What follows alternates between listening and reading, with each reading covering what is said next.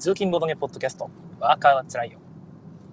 今日は2018年の6月7日、木曜日の朝の収録です。えー、今朝は福井はね、かなりいい感じで晴れてまして、えー、気持ちいい朝という感じでございますね。全国的におそらくそんなに天気は崩れてはいないと思うんですが、内分梅雨入りですので、えー、皆さん、傘のね、えお持ちを忘れないようにたしましょう。え昨日私、お弁当が昨日はちょっと作ってもらえなくてですね、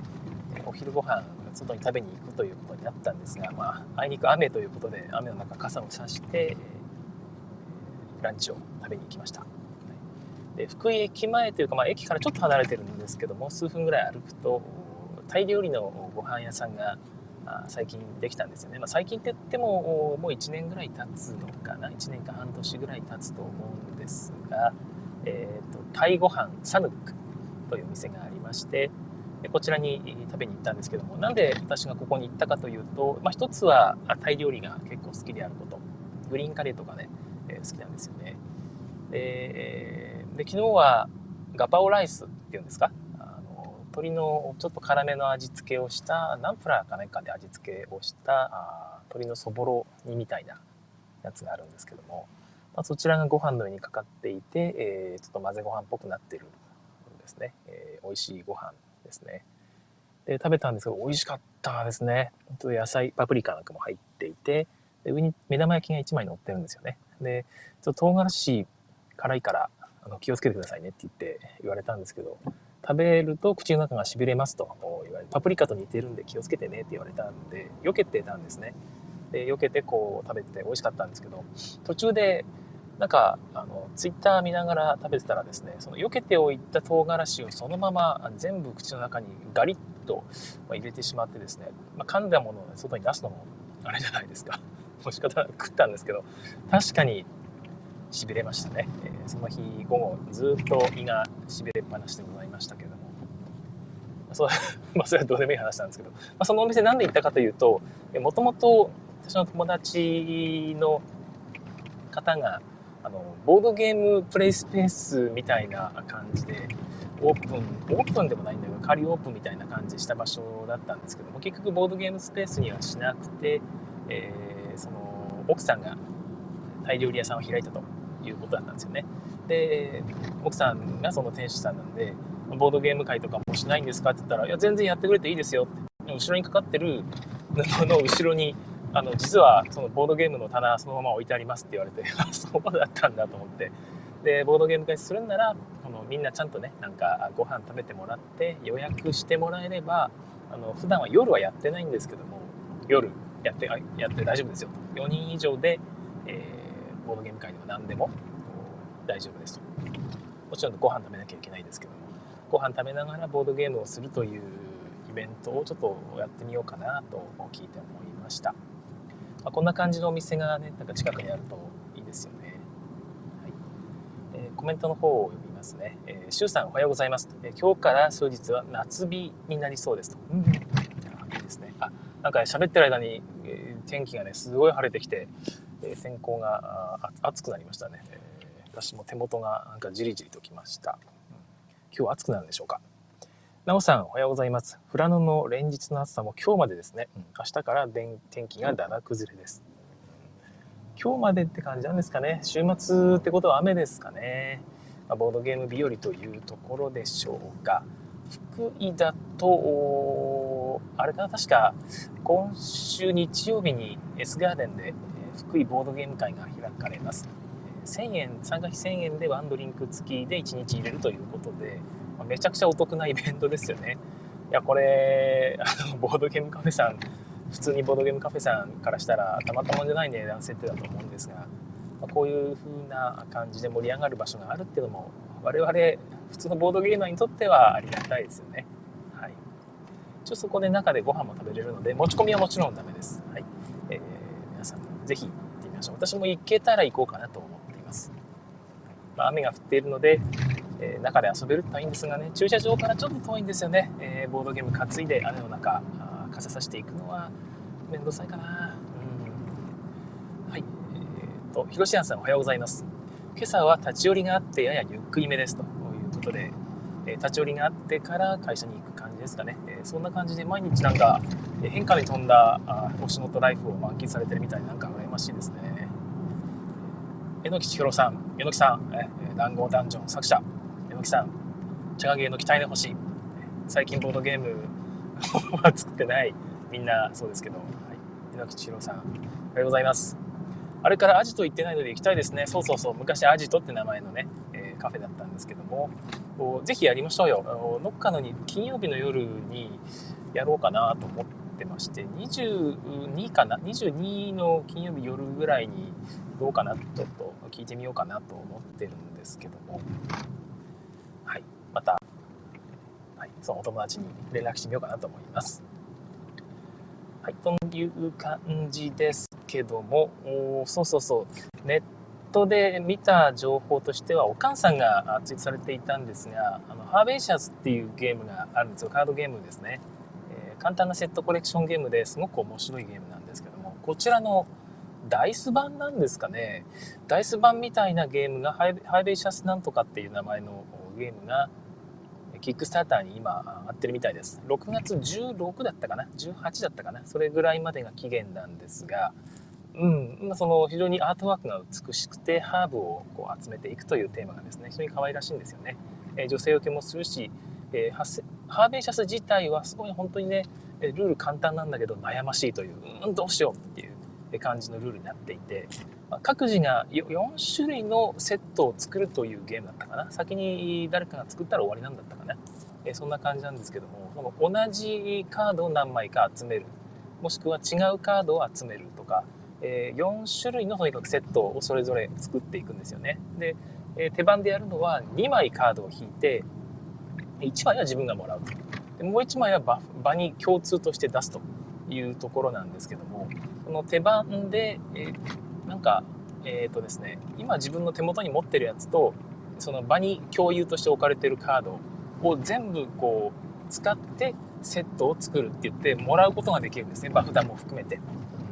でだからじりじりして「いやあいつまだバフダ取らないはずだから」って、え、もう一回ね誰かが表にするまで待ってばいいんじゃないかなとかねこうじりじりこう待ちながらやっていたら他の人が割と低いね低い点数のセットで「あじゃあ僕これセット作ります」って持ってっちゃうみんながね次から次へとそれをやっていくとあのそう結局自分取れないままゲーム終わりそうじゃんみたいな感じになるというところの駆け引きがですね非常に面白いんですよね。えー、っと、あの、あれ、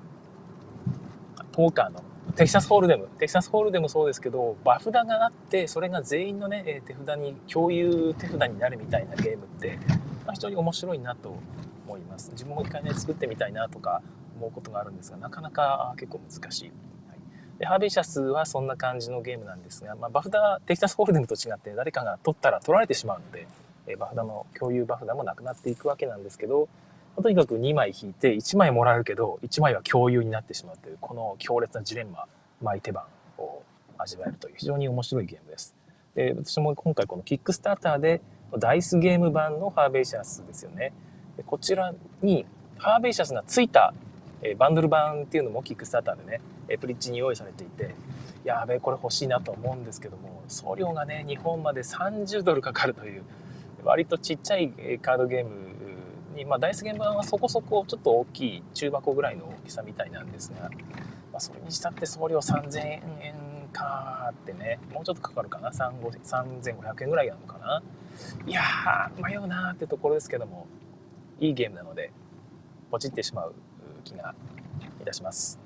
はい、ちょっと迷おうかなと思ってるところですね。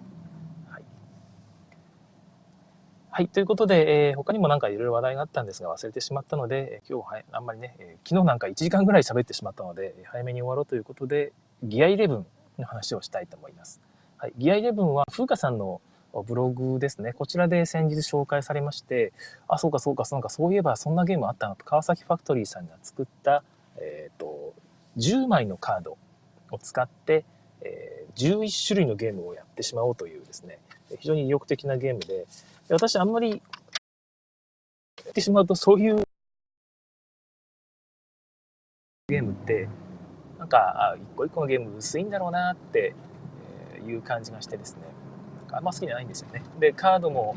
どうしてもそのいろんなテーマを押し込むいろんなゲームを押し込むと一つ一つのテーマっていうのはどっちかというとアブストラクトに近い感じになっていくわけですよね。まあ、どうしてもないんですけども。ということで、えー、あんまりアブストラクト好きじゃないっていうのもあってテーマ性もないないしなと、まあ、そういうシンプルなゲームは外れもいっぱいあるだろうしなみたいなことを思って、まあ、パスしていたんですけども、まあ、風花さんのブログを見るとですねいやどれも面白いじゃないかと。でよく考えたら川崎ファクトリーさんですよね。川崎進先生がそんな変なゲーム作るはずないんですよ。ってことは11個のゲームが全部がすごいものなんじゃないかと。こう思ってですね、えー、そういう評価が出たのであればポチるしかないと思って探したところボードゲーマーさんに、在庫があるということを知りまして即日ポチりみたいな感じでね、えー、先日届いたんですよねで届いたやつを見て、えー、いるところなんですが昨日の夜、え、読んでいていやこれはこれすごいなと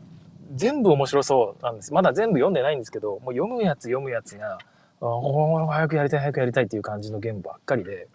このルールを知るだけでも、そのゲームってすごいなという真髄を得られると。例えば、あのトリックテイクが好きな人がトランプトリックテイクをいろいろルールあるじゃないですか。あれをそう探して新しい取り手見つけたとか誰かがね新しい取り手のルール考えたんで試してみようっていうのが、まあ、好きな方いらっしゃると思うんですがああいう感覚ですね。私そこまでトランプトリックテイク好きなわけじゃないんですが、まあ、皆さんこんな感じで、えー、新しい、ね、トリックテイクやってるんだろうなっていうところです、まあ、それがこの次から次へとこれも傑作これも傑作っていう感じのルールをこう楽しめるという意味で、えー、コンポーネント買うっていうよりはえー、1000円かな？あそっか。ボードゲーマーさんでは1200円ですね。現場では1000円だったという聞いてますけども1200円出してそのルールを買うんだと思っても全然問題ないです。で遊べるカードもついてきます。ちゃんとカードですがちょっと角丸もしてなくて名刺カードが10枚入ってるだけなのでそこはあのあんまり期待しない方がいいんですけどもとりあえず遊べるということですね、はい、10枚の内訳はあの、まあ、別に普通に調べれば分かることなので言っちゃいますけども赤い1から5ですね、えー、一応麻雀のピンズを模したようなモチーフの絵柄だと思ってください。1から5赤色ですね。青色の同じピンズの1から5があると。その灰の絵があの写真があの描かれています。描かれていますっていうか写真がそのまま貼っつけてあります。で本当は灰でやるゲームなんですね。麻雀パイみたいなやつで。で専用の麻雀パイも売っていて、えー、ギア11パイでしたっけね。えー、ギア11パイですね。パイ版、え、がもう売っていたらしいんですが、私は当然知らなかったし、瞬殺されたらしいので、よち工房さんですね。ハイ系のゲームで有名なよち工房さんに、作ってもらっているということみたいですよね。また出たらね、ぜひ欲しいなと思っているんですが、もう出さないんですかね。通販ぜひしてほしいんですが、カードでやる気はちょっとしないかな。麻雀牌使って多分やると思います。うん、ピンズ5枚と仕方ないからソーズ5枚で代用ぐらいかな。ちょっと分かりにくくなるんですよね。シール貼ってまでやろうとはさすがに思わないし、カードで、カードでやるかな。何しろ牌が欲しいなと思わせるぐらい、えー、素晴らしい面白いゲームに見えました。昨日脳内で遊んだんですけどね。脳内でめちゃくちゃ面白かったということですね。ということで、ちょっとね、いくつかご紹介します。ただ、ルールを知ってしまうと買わなくてもできちゃうというところがあるので、いくつかの、まルール説明しても完全に全部は紹介しないです。これを聞いて再現しようとしても多分できないので、そこはご了承ください。一つ目のゲームは、あの、ハイトルバトルっていうのがあって、基本的にほとんど2人用のゲーム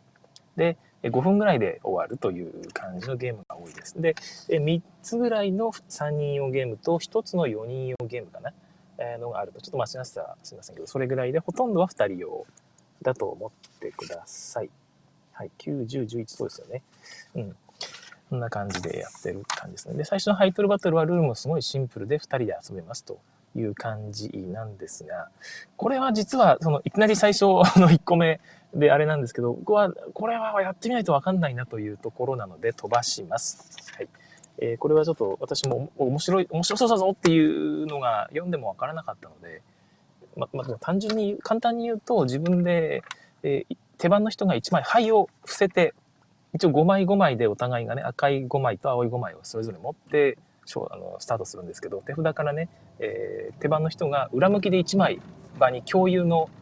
場としておくと。でそれがターゲットみたいになります。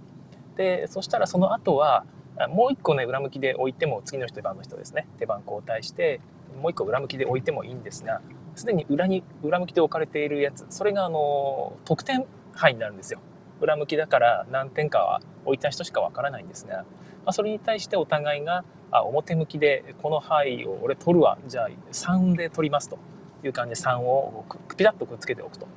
たらその相手の人はそれが何点か知ってますからねいや3ぐらいで取られたらよダメだから俺は4を置きますよっつってこうねより高い数字をこうビットしていくという感じで競りをし合うというところですねで置いた人は手札が1枚減ってるんですが、えー、まあ、何点か知ってるというのがより強力なことになるというような、え、ゲームっぽいんですちょっとこれはシンプルすぎるかな自分には。あと手札をやっぱり裏向きで置いた人が振りすぎないかなとかってずっと思ってるんですがやってみるとまた面白いかもしれないです。ね。はい、とこの辺はやってみないとわからないというところですが2つ目のやつがリミット11というゲームがですねあもうめっちゃ面白そうですね。いきなり面白そうと思ってですね、えー、ちょっと軽くご紹介します。でこれはあの赤をね1から5のや赤青ですよね、えー、1と1が2枚2が2枚って感じで全部2枚ずつあるセット。10枚を裏向きで全部混ぜるという状態です。でそのテーブル中央にこうバラバラと裏向きのまま置いてある状態ですよね、はい、でこの状態で、えー、2枚引くと手番の人が。でその2枚引いたうち一応全部両方とも見れるんですけど1枚は表向き。で1枚は裏向きのままえ場に置くと。だからあの山札はちょっと避けておく感じですかね。えー、隣の方に避けておいて、えー、またバフ場の置く場所があるのでそこに表向き裏向きという感じで今引いた牌どっちかだけ表にしてこう置くと。もう一枚の裏向きの中身は、まあ、置いた人は知ってるわけですよね。はい、でそんな感じでこのお互いに増えていくんですが互いにまた2枚引いて置くっていう感じでこうやっていくんですが一応リミットが場に置ける数にリミットがあるのでそれ以上は置けませんという時ところです。でえー、それが、それがしたくない場合は、場に置いてある牌ですね。表向き、裏向きの牌ありますよね。山札とは別のやつですよ。置かれたやつ。を1枚取って自分の前に置くと、はい、いう感じです。で、これは裏向きだったらば、裏向きのまま、あの、見ることもできない。えー、ひょいと置きます。え、こんな感じで置いていくんですよね、お互いに。1枚ずつ置いていくんですが、やりたいことは、自分の前に置かれた表向きの牌の合計を11ぴったりにすると。はい、でもしくは相手の表向きの牌の合計を12以上にする。まあ、バーストさせるわけですよね。バーストさせるか自分が11ぴったりにしたら、えー、ゲームの勝ちです。はいえー、じゃあ、あのー、て言うのかな。自分が12以上にならなきゃいいならば取らなきゃいいじゃんってなるんですけど、ただ相手がね、規制に取っちゃうんですよね。11になるように。だんだんの肺の情報っていうのは見えてきますからあのちゃんと取っていかないと11になって終わってしまうと。はい、でもう一個できるのが相手、えー、相手の置かれている裏向きの牌をですね表にするもしくは自分の前に置かれている牌を表にするということも選択できます。これによって表向きの範囲が確定していくんですよね。だからどっちかというと自分の範囲をこうめくるのはギャンブルすぎるのでえそれよりも2枚引いて1枚は表にする。1枚を裏向きのままにしておくというその情報をがめる。もしくは相手が引いた牌分かんない牌を引かれてしまったらそれをあえて表にするですね。表にしてしまって公開するというようなことをしていくと。でただ下手をすると相手の11にこう近づけてしまうかもしれないというですね、まあ、本当に情報戦ですよね。これはね聞いてるだけですげえ面白そうと思って2人用ですけども、はい、一度やってみたい。リミット11、まあ、こんなゲームからいきなりねスタートしたわけです。最初のハイトルバトルはんと思ったんですけどもう 2, 2つ目からすでに非常に面白そうということです、えー、コメントを軽く見ます。はい。えー、っとえのきさん、えー、ボードゲーム屋さん売り切れてました。残念。なんとなんと。あすいません。売り切れてましたかうん。そっか売ってるんならやろうと思ってね今日ご紹介したんですがじゃあこれは、えー、これをこの放送を聞いた人が「えギア11パイ欲しい」ってね、えー、ツイートしてくれればパイの再生産受け付けますということになると思うんで、えー、皆さんぜひパイを消耗しましょう。ぶっちゃけそのルールいくつか見てるんですけどこれパイでないと遊びにくいだろうっていうやつも結構あるので、えー、まあ、パイの方がいいかな、まあ、カードでもできないことはないんですけども。はいえっ、ー、と IS ISSO ISS ん？ごめんなさいえっ、とね ISSOO63 はいえー、ギア11まだ全部遊べてませんが、どれもとても面白いです。さすが川崎さんですね。本当ですよね。いやー、さすが川崎さんってね、本当に思いますわ。これをさらっと出してしまうっていうのが、僕はなんかね、これ、さっきの、何でしたっけ、リミット11は、普通のカードゲーム1個として出してしまっていいんじゃねえのっていうぐらい面白そうに感じたんですけど、どうでしょうかね。こんなものをね、えー、ゲーム、ゲームコンピレーションの一つとして収録してしまうのがすごい。はい。で、次のゲームいきますね。第3ゲーム、プラマイジャン。なんと来ましたよ麻雀系ゲーム最近流行りのしかもね牌を使っているということでしかも10枚しか使わないんですよ全部ででどんなゲームなのと思うじゃないですか。これがね聞いてすごいと思いましたよ僕は。あのちゃんと本一とか鎮一とかあのいい統一っていう役があったりします、はい、でこれはまたね牌を全部裏返して、えまた山に置くんですよね、まあ、積んだ方が気分いいですかね、はい。一応手札を2枚ずつランダムに引いた状態でスタートをいたします。はい、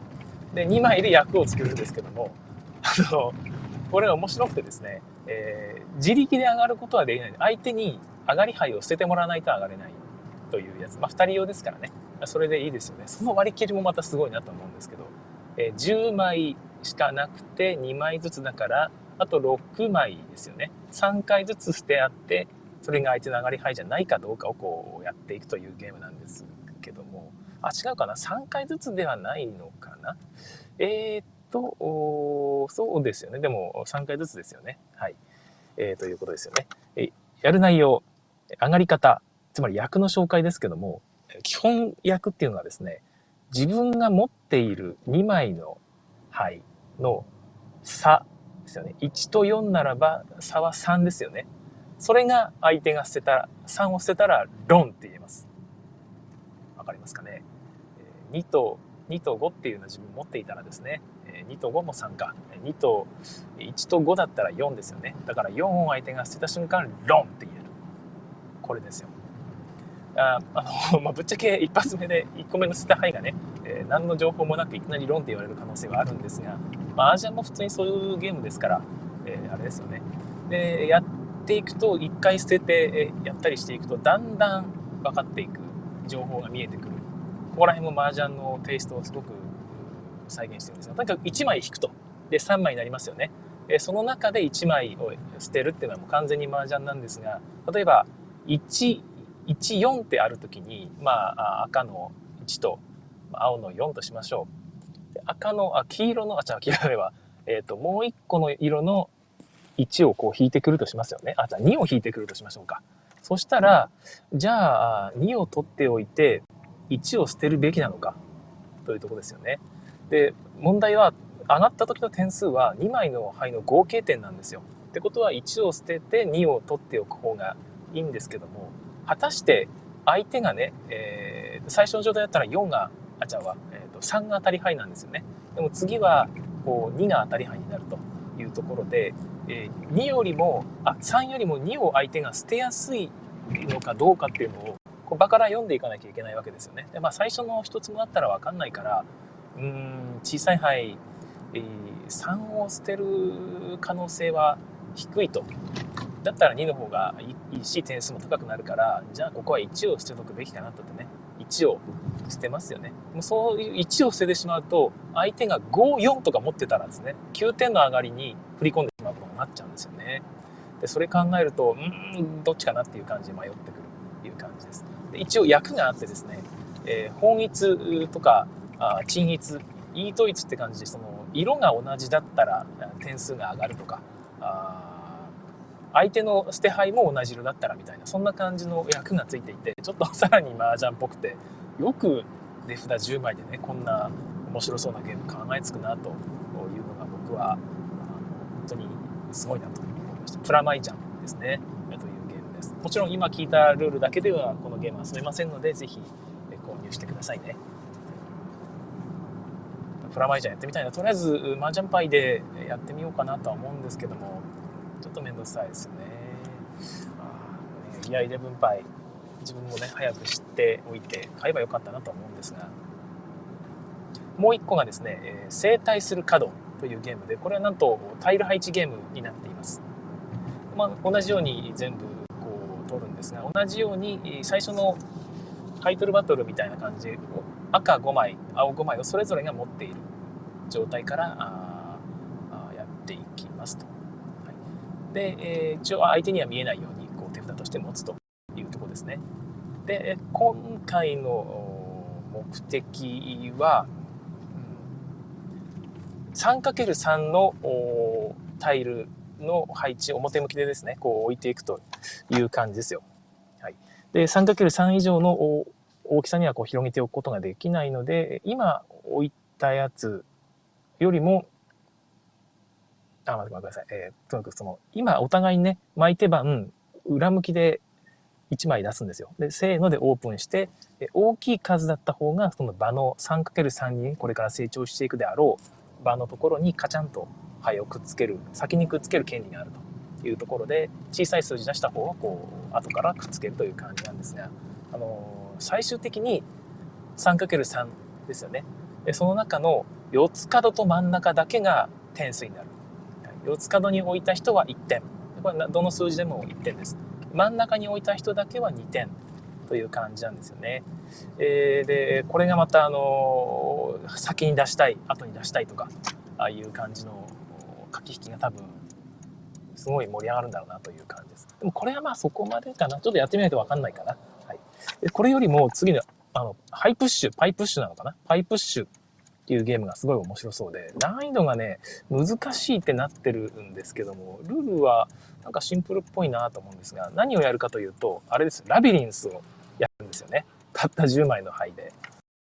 まあ、裏向きで全部 3×3 の状態に牌をこう、ランダムにこう、で裏間近で混ぜておきますと。はい。で手番の人は残った1枚ですよね。えー、それを取って、えっ、ー、と、どっかにラビリンスの応用でね、えー、どっかの列に横からこうグッと押し込むんですね。そうするとその列がずっとずれて1枚押し出されますよね。はい。でそれを表に向けるのだったかな。はい。表に向けて、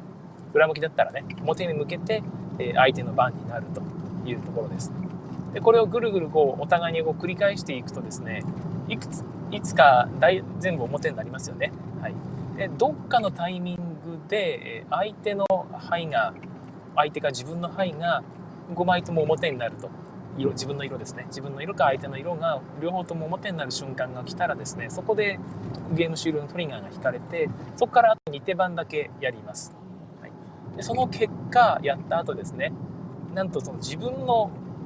自分のとか表になった色の1から12345ですよね。12345が隣接、全部ちょうどその順番で隣接すると。縦横斜めが隣接です。順番に1、1の隣、斜めでもいいですよ。が2、2の隣に3があり、その3の隣に4があり、4の隣に5があるという状態にすることができれば、その人の勝ち。はい。することができなければ、その相手の勝ちというゲームです。ここら辺のね、できなかったら相手の勝ちっていう割り切りもすごい面白いなと思うんですけども。これもうやってみないとこの辺もわからないんですがとにかく楽しそうなのはすごく伝わってきてですね、えー、一回やってみたいですよね。ちょっとした休憩時間とかにこれいくらでもできるんじゃないかな。なんか灰じゃなくてもっとおしゃれな感じのまあこれ四角じゃないとちょっとさすがに難しいと思うんだけど四角い、えー、正方形のね、えー、タイルそれこそアズールみたいな可愛らしいパイで作って長方形じゃなくて多分正方形の方がこれは合うんじゃないかと思うんですがバーとかに置いても大丈夫なようなコンポーネントですね。紙じゃないコンポーネントでえこれ作っていろんなゲームをカード形式でこう選べるというようにしておくとすごい売れるんじゃないかな。いや欲しいな。とにかくパイプッシュも非常に面白いゲームですね、えー、次にご紹介するのが福間伝というゲームでこれは2人用の読み合いゲームとい読み合いゲームでもないのかな？これはまた読み合いゲームじゃないな。リアルタイムゲームです。はい。またこれもね、面白いんですよ。本当にね。えー、っと、相手、えー、っと、自分ですね。まあ、ランダムで適当にぐちゃぐちゃっと混ぜて、また赤と青をそれぞれ持った状態でスタートしますけど、一旦裏向きで自分もわかんないようにね、えー、灰の並びを適当にごちゃごちゃっとします。はい、で、えー、せーのでお互いに見せ合うんですよね。5秒間だったかな。えー、せーので見せ合うだけかな。一応その、お互いに記憶し合うと。また伏せてですね、えー、2つ並べるんですけども、プレイするのは片方だけ。片方プレイヤーだけ。で、スタートって、用意スタートって、えー、その牌をこう並べ替えるんですけど、ちょっと並べ替えるのにルールがあって、え、真ん中を取って外側にくっつけるというのをやっていく。で、片手しか使っちゃいけないとか、いくつかルールがあります。まあ、そんな感じで、わちゃわちゃわちゃっとね、5秒間ぐらいの間にその牌を並び替えて、覚えてますかねあの記憶に沿ってですよね。覚えてる通りにこう並び替えて、でそれをガチャンコするんですよね。相手の牌と。で、1枚ずつ隣接する同士で、えー、大きさ比べをしていくという感じでですね。えルール簡単だって書いてあるんですが、私これ記憶できないから ゲームにならない気がちょっとしてるんですけど、いやなんか面白そうだな、いたします。で、隣接する数に勝っていれば自分が1点、負けていれば相手に1点という感じですよね。はい、そんな感じなので、ちゃんと覚えて、えー、よしよし、あそこに5があったから、あそこに、あ、4があったからあそこに5をぶつけてみたいな感じですよね。うまいこと相手よりもたくさん勝てるように、えー、牌をうまく並べていこうというところですが5に ,5 には1をぶつけたいわけですよね。1に5に1をぶつけるか2をぶつけるかなんかして潰してから他のやつは全部1個ずつ高い数字でこう勝っていくということをしなきゃいけないわけですけどもそれをうまく相手のも覚えていかなきゃいけないし自分のも覚えておかなきゃいけないこの部分がいいかなという気がいたしました。でもなんかこれ、ルールを読んでいてですね、途中までは僕違うゲームかと思ってたんですけども、単純に、えー、お互いにね、裏向きにしてバラバラにしますよと。で、まあ、ぐちゃぐちゃにすればいいと思うんですよ。で、えっ、ー、と、お互いにそれを交換して、裏向きのまま交換して、5秒でいいかな？5秒見ると。1、2、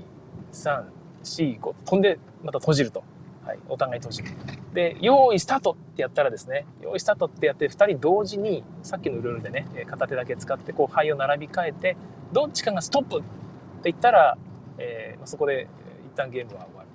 と。で、ストップって言った方が牌をオープンして、1、2、3、4、5って順番にちゃんと並んでいたらその人の勝ちっていうゲームどうですかね。なんか、なんかそんな感じの、まあ、とにかく、としてはそんな感じのゲームですね。